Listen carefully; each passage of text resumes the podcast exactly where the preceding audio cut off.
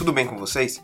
Pessoal, eu estou aqui hoje para dar uma força para minha colega Larissa, então o episódio de hoje será apresentado por mim. Mas antes da gente dar início à nossa conversa de hoje, não esqueçam de nos acompanhar pelo Instagram, o arroba Processo Civil do Zero, e também a Larissa apresenta o, o podcast de Direito Civil, que é Direito Civil do Zero Podcast. Sigam também o perfil pessoal dela, que é o arroba Larissa Maltaca, e nos acompanhem tudo que tem de novo nos episódios ou postagem no Instagram. Não deixe de acompanhar, tá bom? Pessoal, hoje falaremos sobre o amicus curiae. Amicus curiae é um termo que vem do latim e significa amigo da corte. E, conforme as lições de Alexandre Freitas Câmara, designa um terceiro que ingressa no processo para fornecer subsídio ao órgão jurisdicional para o julgamento da causa. Isso quer dizer que o amicus curiae serve como um terceiro que é chamado ao processo para fornecer informações que sejam relevantes para a solução da causa em questão.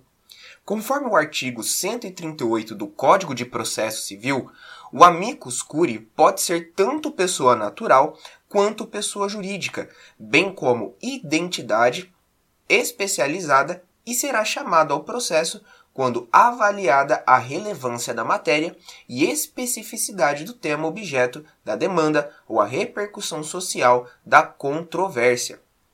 O Código de Processo Civil, em seu artigo 138, exige que para a intervenção do amicus curiae seja necessária a presença da representatividade adequada, isto é, deve o amicus curiae ser alguém capaz de representar de forma adequada o interesse que busca ver protegido no processo, conforme também o enunciado 127, a representatividade adequada exigida do amicus curiae não pressupõe a concordância unânime daqueles a quem representa. Esse é um trecho que eu retirei também do livro de Alexandre Freitas Câmara. Outro ponto importante a se destacar é que a decisão que solicita ou admite a participação do amicus curiae é irrecorrível. Além do mais, pessoal, só revisando, a decisão que admite, entendeu? Que solicita ou admite é irrecorrível. Além do mais, a decisão pode ser feita de ofício, ou seja, por iniciativa própria do juiz ou relator, e poderá solicitar a participação do amicus curiae bem como pode ser solicitada também pelas próprias partes ou quem pretende se manifestar, ou pela própria pessoa, né, própria parte que deseja ser o amicus curiae. Então ela pode ser feita de ofício pelo juiz, né, a iniciativa. Ela pode ser solicitada pelas partes ou também por quem ter, é, interesse participar do processo como amicus curiae.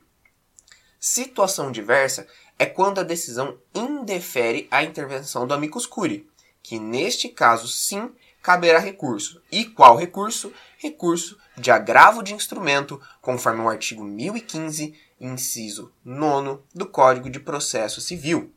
O que se deve levar em conta é que o amicus curiae não é um terceiro imparcial, tal como o Ministério Público que age como fiscal da lei. O amicus curiae possui sim parcialidade na causa, já que em muito o interessa que uma das partes saia vencedora da causa. E por isso, fornecerá as informações para o judiciário. Alexandre Freitas Câmara ainda faz uma importante distinção entre o amicus curiae e o assistente ao definir que a diferença é a natureza do interesse que legitima a intervenção. O assistente é titular da própria relação jurídica deduzida no processo ou de uma relação jurídica a ela vinculada. Já o amicus curiae não é sujeito de qualquer dessas relações jurídicas e, por isso, não pode ser assistente. O que legitima a intervenção do amicus curiae é um interesse que se pode qualificar como institucional.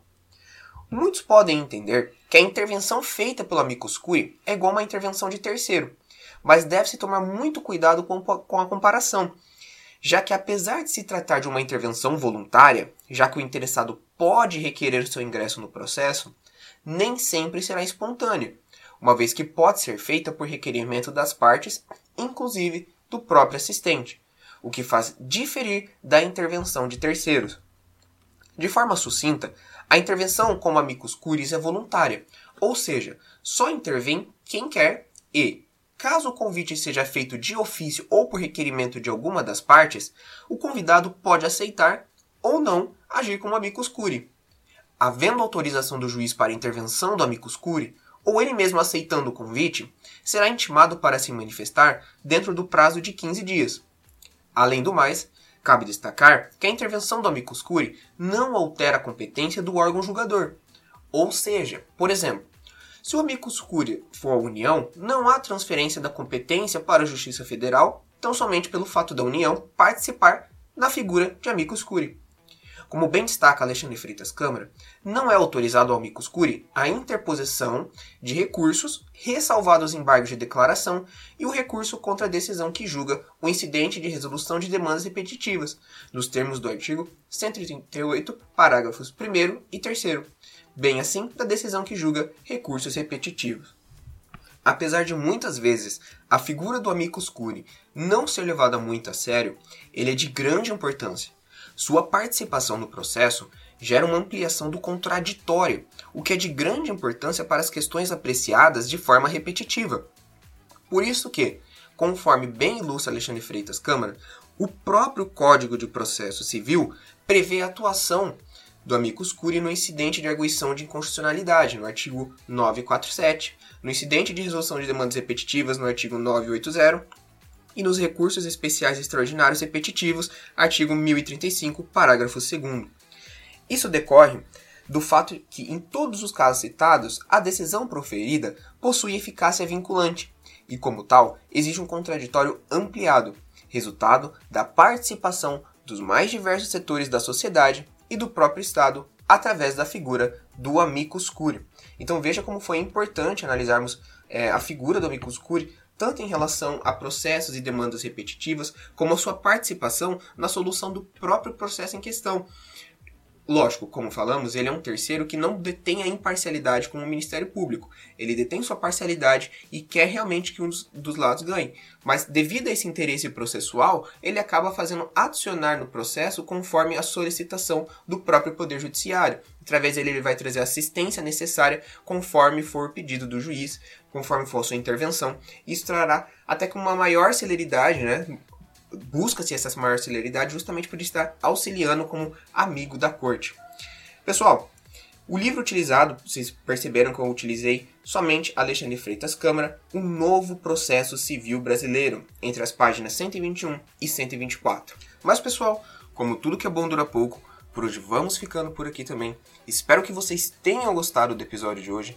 Não esqueçam de seguir e comentar, compartilhar com seus amigos o nosso podcast e acompanhe o perfil pessoal da Caster Larissa no arroba Larissa Maltaca e os podcasts de Processo Civil e Direito Civil do Zero, o arroba Processo Civil do Zero e arroba Direito Civil do Zero.